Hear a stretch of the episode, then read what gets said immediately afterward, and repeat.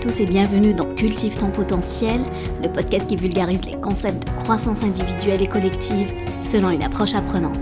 Je m'appelle Lamia Rarbo et aujourd'hui dans ce douzième épisode, on va parler de peur. Joyeux Halloween Quand je suis arrivée au Québec il y a presque 15 ans, j'étais fascinée comment l'Halloween était fêté. Et j'avoue que j'aime bien regarder les films d'horreur, surtout dernièrement, car je suis en mode plus euh, observation, fascination de mes symptômes physiques et de ce que la peur me fait en fait sentir au niveau physiologique. Mais aujourd'hui, promis, je ne vais pas raconter des histoires effrayantes. Quoique, non, non. En fait, je vais juste t'exposer comment la peur peut nous empêcher de cultiver notre potentiel. Et sérieusement, j'aimerais parler de la peur parce que la plupart de nous, en fait, nous ne faisons pas des choses dans notre vie ben, à cause d'elle. La peur, en fait, nous pousse à être dans l'inaction, à procrastiner et à chercher du réconfort ailleurs. Certes, la peur, hein, c'est l'une des choses qui nous a maintenus en vie, et en tant qu'espèce, elle nous a en fait aidés à évoluer. D'ailleurs, la plupart des animaux, en fait, ont besoin de peur pour se protéger, être avertis du danger, anticiper le danger et réagir face à ce danger. Et les questions que j'aimerais en fait tout de suite te poser, c'est est-ce que la peur en fait t'empêche de cultiver ton potentiel? Que ce soit la peur de l'inconnu, la peur de ne pas être assez, la peur de perdre ce qu'on a aujourd'hui, la peur de l'échec, la peur peut-être d'avoir honte. Si c'est le cas, je veux te rassurer, c'est totalement normal. En fait, ça veut dire qu'on est humain. Et la beauté de la chose, c'est qu'on n'est pas condamné en fait à rester dans cette situation. Promis, on est totalement capable en fait de dépasser nos peurs. Parce que le but, c'est tout de même d'avoir une vie riche, épanouissante et faire ce qu'on a vraiment envie de faire. Mais avant de s'intéresser à la peur, bah, j'aimerais qu'on parle d'abord des émotions et de leurs origines. Alors, qu'est-ce qu'une émotion? Commençons par définir ce qu'est une émotion. D'abord, bien sûr, il en existe de nombreuses. Hein. D'ailleurs, on se souvient tous du film d'animation Inside Out. Donc, on avait la joie, la tristesse, la peur, la colère, le dégoût. En fait, ce sont des émotions de base. Et d'après le Larousse, en fait, l'émotion, c'est le nom féminin du verbe émouvoir. Et d'après l'ancien français, motion. Ça veut dire mouvement. Et le mouvement, en fait, veut dire que l'émotion nous met en action. En fait, les émotions sont comme des étincelles hein, qui nous permettent d'agir. D'après euh, un autre dictionnaire, d'après le Robert, une émotion, c'est aussi un état affectif intense, caractérisé par des troubles divers, comme la pâleur, l'accélération du pouls, etc. Selon moi, une émotion, en fait, c'est une réaction physiologique et cognitive face à une situation donnée. Et ce que j'appelle en fait réaction physiologique, c'est une réaction en fait qui va procurer chez toi quelque chose dans ton corps, qui est palpable, comme par exemple des frissons, la gorge serrée, la sueur, l'accélération de ton cœur ou euh, même de ta respiration, etc. Et qu'est-ce qu'une réaction cognitive? En fait, c'est l'ensemble des processus mentaux qui, en fait, qui mettent en jeu le raisonnement, mais aussi la prise de décision, l'intelligence. En fait, c'est la partie la plus évoluée de notre cerveau.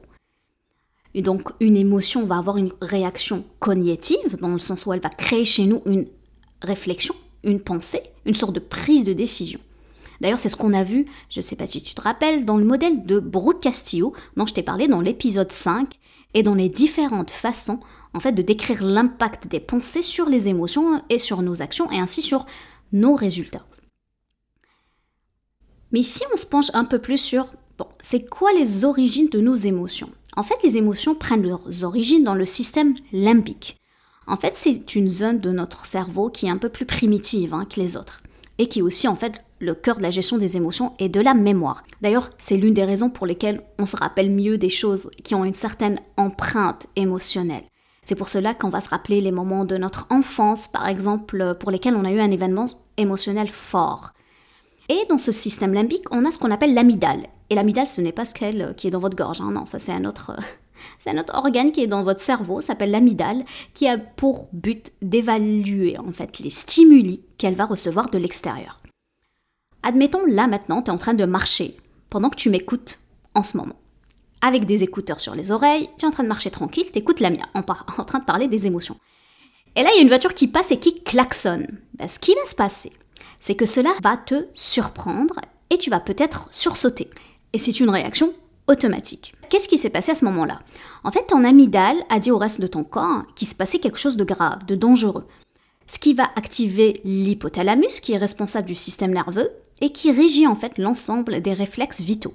Le fait de respirer, d'avoir le cœur qui bat, etc. En fait, l'amygdale, ce qu'elle va faire, c'est qu'elle va dire à l'hypothalamus, vite, envoie-nous du flux sanguin. Typiquement, si on a peur, il faut qu'on soit en mesure en fait de partir très vite et de s'échapper du danger. Du coup, l'amygdale va donc transmettre l'information du cortex préfrontal hein, qui va pouvoir ensuite analyser la situation et prendre une décision. En fait, le cortex préfrontal, c'est le cerveau le plus euh, évolué de notre cas. Dans le cas de figure du klaxon, typiquement, en fait, c'est clair, il n'y a pas de danger de mort, hein. ce n'est pas un ours qui est en train de nous attaquer. Donc en fait, l'information va retourner au système limbique, donc le centre des émotions, et en fait, la situation va pouvoir se calmer.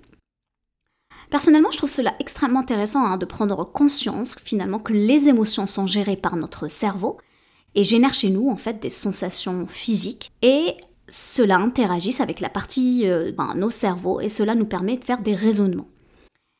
Et ce que je te propose dès aujourd'hui en fait, c'est d'observer cela chez toi, d'observer tes émotions et surtout de leurs effets physiologiques qu'elles ont sur ton corps.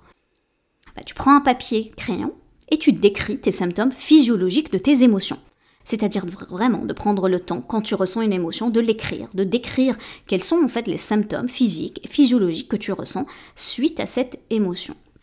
Faire cet exercice permet de prendre du recul hein, sur l'émotion en question. Les émotions comme la peur, donc si on revient à la peur, elles signifient en fait danger. Alors aujourd'hui, en fait, clairement, il n'y a pas vraiment de danger de mort euh, lorsqu'on ressent de la peur. La plupart du temps, il s'agit davantage d'une peur sociale, la peur peut-être d'être rejeté, la peur du succès, la peur peut-être de sortir de notre zone de confort. En fait, toutes ces peurs finalement ne mettent pas directement notre vie en danger. Mais c'est en fait notre corps n'est pas au courant. En fait, notre cerveau ne se rend pas compte hein, de tout cela. Et ce que j'aime bien dire à mes clients, c'est comme si notre cerveau, en fait, ne sait pas qu'on a envoyé un homme sur la Lune. En fait, il est resté du temps des cavernes où le danger était omniprésent. Finalement, la définition de la peur qui me semble intéressante, c'est que la peur, c'est une émotion désagréable causée par la croyance que quelqu'un ou quelque chose est dangereux et qui est susceptible en fait de causer de la douleur ou même une menace. Et pourquoi j'aime bien cette définition Finalement, car elle indique qu'il s'agit d'une émotion désagréable, certes, mais qui est causée par une croyance. En fait, si toute peur n'est qu'une émotion désagréable causée par une croyance, en fait, nous pouvons surmonter cela.